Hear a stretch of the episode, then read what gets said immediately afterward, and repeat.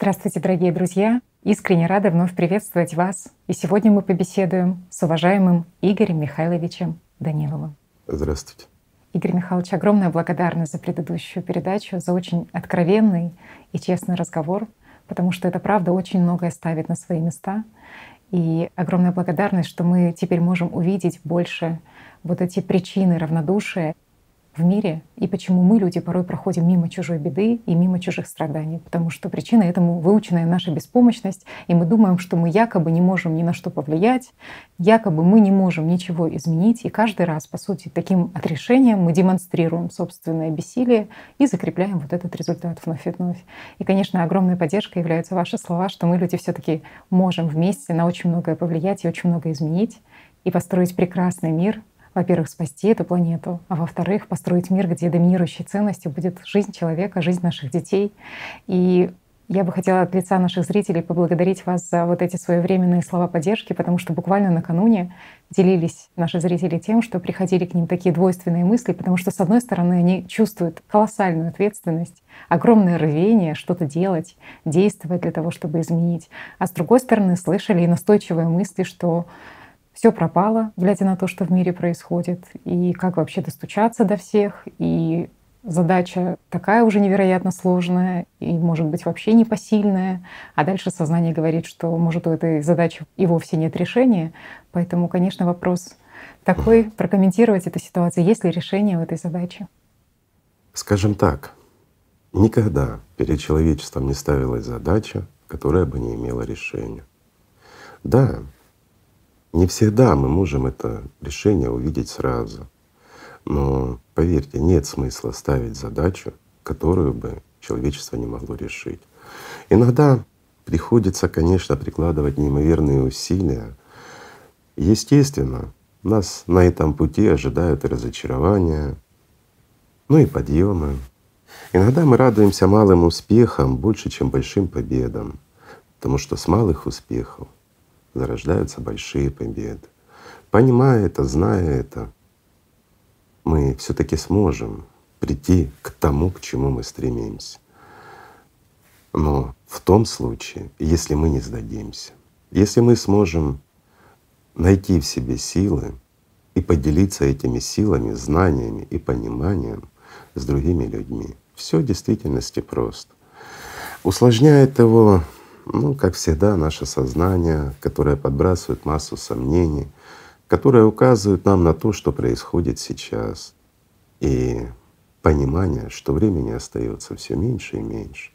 С каждым бесцельно прожитым днем, с каждым днем, в котором мы не смогли полностью реализовать все свои возможности, мы чувствуем и понимаем, что что-то мы упустили. Отсюда и зарождается этот наш пессимизм по отношению ну, к картине мира в целом. Но с другой стороны, и таких людей понять можно, в которых зарождается это сомнение, глядя на детей, на собственных, глядя на то, что происходит за окном, что творится по миру, насколько климатические изменения набирают обороты и что происходит в мире в целом, с учетом войн, всех вот этих геополитических пертурбаций, которые происходят на сегодняшний день, непонятность, неуверенность в завтрашнем дне. Ну и естественно, что с каждым днем климат набирает все больше оборот. И действительно мы видим, что происходит сейчас по всему миру. Наводнения, землетрясения и многие, ну скажем, масштабные события, которые лишь усиливаются. И естественно на нас может находить такая апатия, когда просто хочется сдаться. Но стоит ли сдаваться? Простой вопрос. Если мы сдадимся, то в чем тогда смысл? Мы имеем возможность реально решить поставленные задачи. Вопрос лишь в том, насколько эффективным и каким решением оно в целом будет. Я бы так сказал. Объясню. Вот смотрите, друзья, на сегодняшний день Задача стоит простая. Если мы ничего не противопоставим тому, что вызывает, ну скажем так, те изменения, которые мы видим на нашей планете, а причина, она кроется во внешнем воздействии из космоса на нашу планету, на то, что внутри нашей планеты. Естественно, что происходит огромное выделение энергии. Как мы знаем, океан утрачивает свои функции, те, которые он выполнял миллионы и миллионы лет. И естественно, это приводит к тем событиям, в которых мы с вами уже живем. Понятно, что люди не хотят слышать. Это естественная реакция у людей. Обижаться на них тоже не стоит и отчаиваться не стоит. Но с другой стороны, мы должны как-то их убедить. Мы должны, да не убедить, а разъяснить. Ведь мы говорим правду, мы называем вещи своими именами. Ведь ну, каждый нормальный, адекватный человек, он видит, что происходит. Понятно, что есть и те, которые говорят, что климат не меняется, но это страх. Это внутренний их не страх, и одна из форм защиты — это отрицание очевидного. Но умные люди, они видят, они понимают и понимают, к чему это идет. Вот правильное пояснение им причинно-следственных связей как раз и может помочь нам в нашем решении. Вопрос в том, что хотят ли люди изменения формата общества. Ну, здесь вопрос уже другой. Почему? Потому что это еще один страх. Мало того, что происходят глобальные климатические изменения, и мы рассказываем людям еще о том, что все равно мир меняется. Он уже не тот, который был раньше. Мир далеко не тот, который был 10 лет назад. И сейчас уже большие политики, мировые, они говорят о том, что мир действительно меняется, и нам придется жить в новых условиях. Мне нравится их оптимизм. То, что мир меняется, это замечательно. Но то, что придется жить в новых условиях, ну, оно наполняет, согласитесь, каким-то оптимизмом, что жизнь сохранится. И вот многие понимают, что так должно быть. Нелогично, чтобы человечество закончило свое существование. Но хочется, чтобы было так. Но правда, она, знаете, она очень жестока, потому что мы очень жестоки. Мы как люди, мы в действительности безответственны, жестоки, жадны. Поэтому и мир такой. Но все можно изменить, если у нас будет такое желание. И вот приведу простой пример. Да, сложно решать, особенно такие серьезные задачи, когда это касается всего мира и других людей. Вот простой пример. Давайте представим с вами, друзья. Да, пофантазируем немножко, вот включим фантазию собственную. И скажем так, вот мы, ни на кого не опираясь, прекрасно понимая, что политикам не до климата, у них сейчас серьезные проблемы во всем мире, практически во всех странах.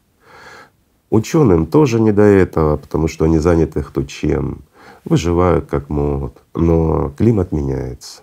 Это является реальной угрозой нашим детям, да и нам самим. И вот в сложившейся ситуации наши друзья, наши ученые находят хоть какое-то решение ну или реальное решение, которое в действительности может изменить ситуацию к лучшему или приостановить, или же вообще, скажем так, защитить нашу планету от климатических изменений.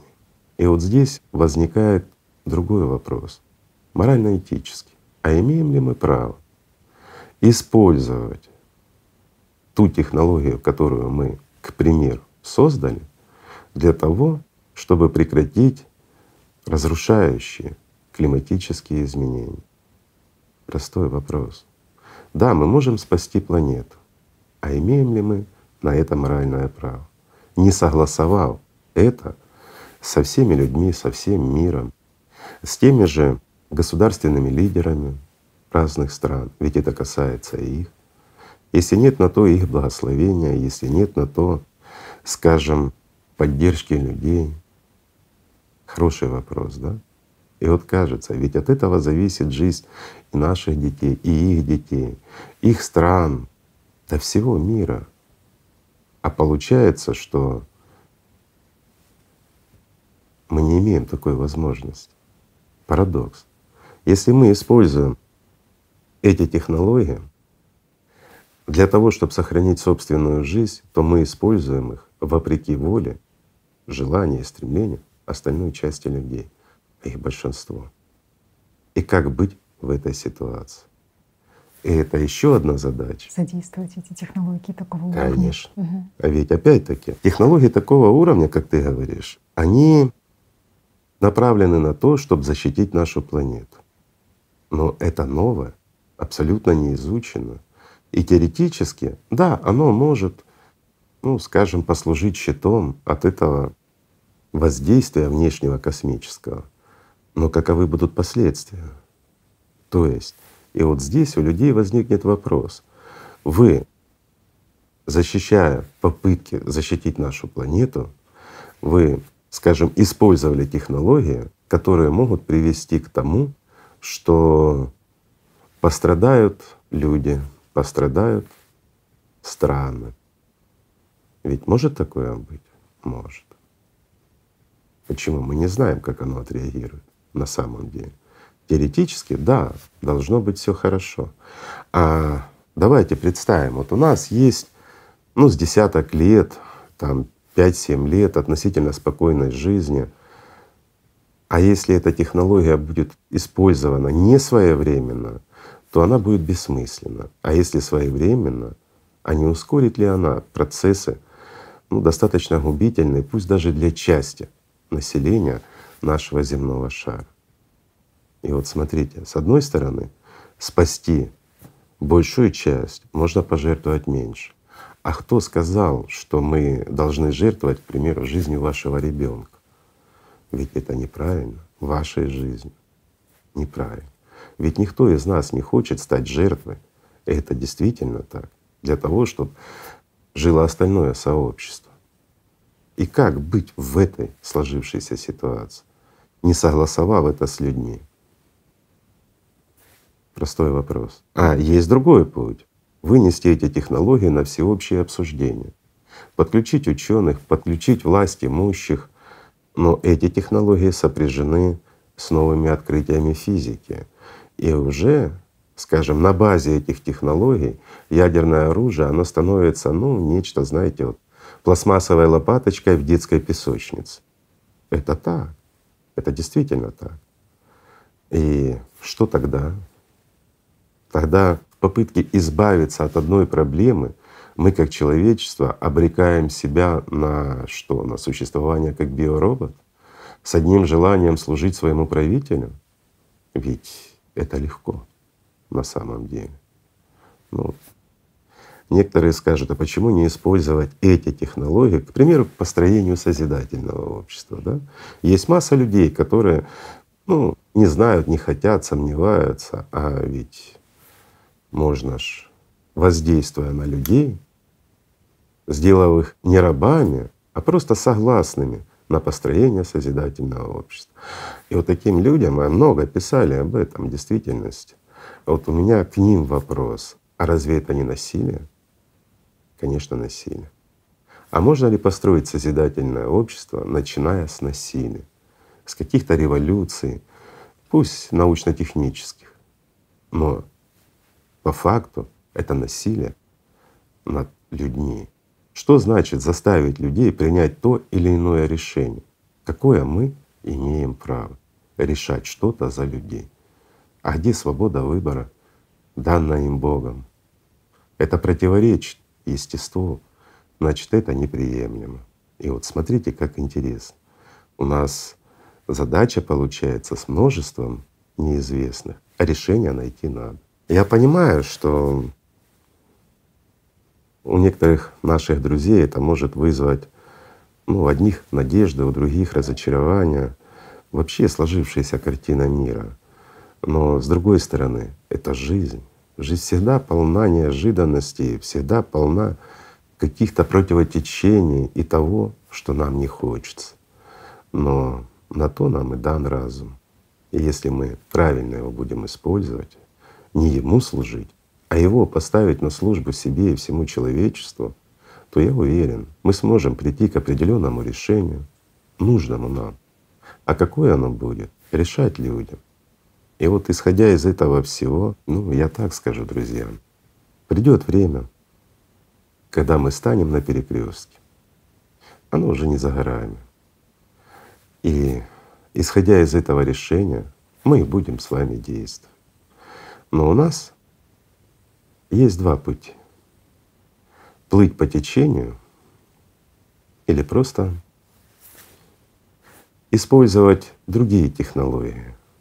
Я не говорю о мирской жизни, я говорю сейчас о более высшем.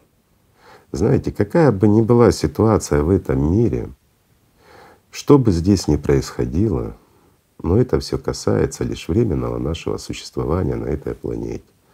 Оно все равно временно, так же, как и временно наша планета. Неважно, даже если мы сможем противостоять в этом цикле вот этому внешнему космическому излучению, если мы сможем спасти этот мир, спасти своей жизни, жизни наших детей, все равно она когда-нибудь закончится. Пусть через миллионы лет, а может и раньше. Все зависит от того, как, скажем так, человеческое сообщество будет обращаться с этой планетой. Но на сегодняшний день то, что мы видим, мы обращались с нашей планетой так, что заслужили то, что происходит. Не будем углубляться в эту тему, она печальна, но, но это правда. И каждый из нас это понимает. Лучше вернемся к вопросу нерешенных задач. Скажите, неужели настолько мы, люди глупые, бессердечные, неужели мы настолько погрязли в собственном эгоизме, что не видим простых вещей, элементарных, общеизвестных и общепонимаемых, скажем, как элементарная ответственность за своих детей, а чужих детей в этом мире нет. Дети ни в чем не виноваты. Да и взрослые, честно говоря, мало в чем виноваты, ведь нам навязывают наши мысли, которые, скажем так, вызывают в нас некие желания, ненависть, злость, стремление к доминации над кем-то или завладение чужим, или, или вплоть до того, что кто-то заслуживает смерти. И мы забываем о простых словах, которые должны быть для нас главными, что нет ничего важнее и ценнее, чем жизнь человеческая. Вот если бы мы это помнили изначально, то у нас бы не было этой проблемы. Мы бы занимались всем человечеством тем, что улучшали жизнь каждому. Мы бы делали прекрасный мир вместо того, что мы делали. А мы на протяжении шести тысяч лет шли как раз к этому результату, с которым мы сейчас и сталкиваемся. Да, нам повезло, как поколению, скажем так, встретиться глаза в глаза с Цербером. Но если с нами Бог, то его мы сможем победить. А Бог — это любовь, это уважение друг к другу, это прежде всего объединение на простых, казалось бы, опять-таки естественных человеческих основах. Это то, что должно доминировать в этом мире. Но в этом мире доминирует власть, стремление к обогащению, к накоплению. И вот сейчас многие умные люди, глядя на то, что происходит в мире, прекрасно понимают, что мы шли не туда. Но раз понимают, что мы шли не туда, то, возможно, они поймут, куда нам, как человечеству, нужно идти. Возможно. Шанс-то есть. Так что такие у нас, друзья, задачи. Казалось бы, с множеством неизвестных. Вроде бы сложно все. А с другой стороны, если посмотреть, то человеку ведь все возможно. Мы как общество, как единица, если сможем найти в себе силы и стать в действительности цивилизацией, то мы можем построить и созидательное общество, и идеальное общество, раскрыть огромные возможности для каждого из нас, если найдем себе силы. А знаете, где они? кроются эти силы? У нас самих же. Когда мы слушаем сомнения, когда мы находимся в унынии, мы тратим наши силы, которые могли бы тратить на победу, на разрешение этой сложной задачи с множеством неизвестных, но мы тратим на то, что мы говорим, здесь множество неизвестных, и мы не знаем, как ее решить. Ну, конечно, не знаем. На то она и задача. На то и нужно нам решение. Но решить мы можем сообща. И вместо того, чтобы сомневаться и бездействовать, гораздо лучше искать решение, искать тех людей, в которых теплится жизнь, в которых есть ответственность.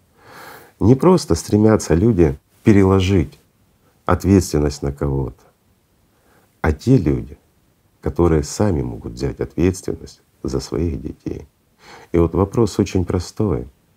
Сможем ли мы, как человечество, взять на себя ответственность? Или будем продолжать искать, на кого эту ответственность переложить? Если мы продолжим все так, как оно было до сегодняшнего дня, если мы будем перекладывать ответственность за свое будущее, за своих детей на тех, кого мы наделяем властью над собой, то мы прекрасно понимаем, что ничего не изменится. И вот тогда не стоит напрягаться и пытаться разрешить эту задачу.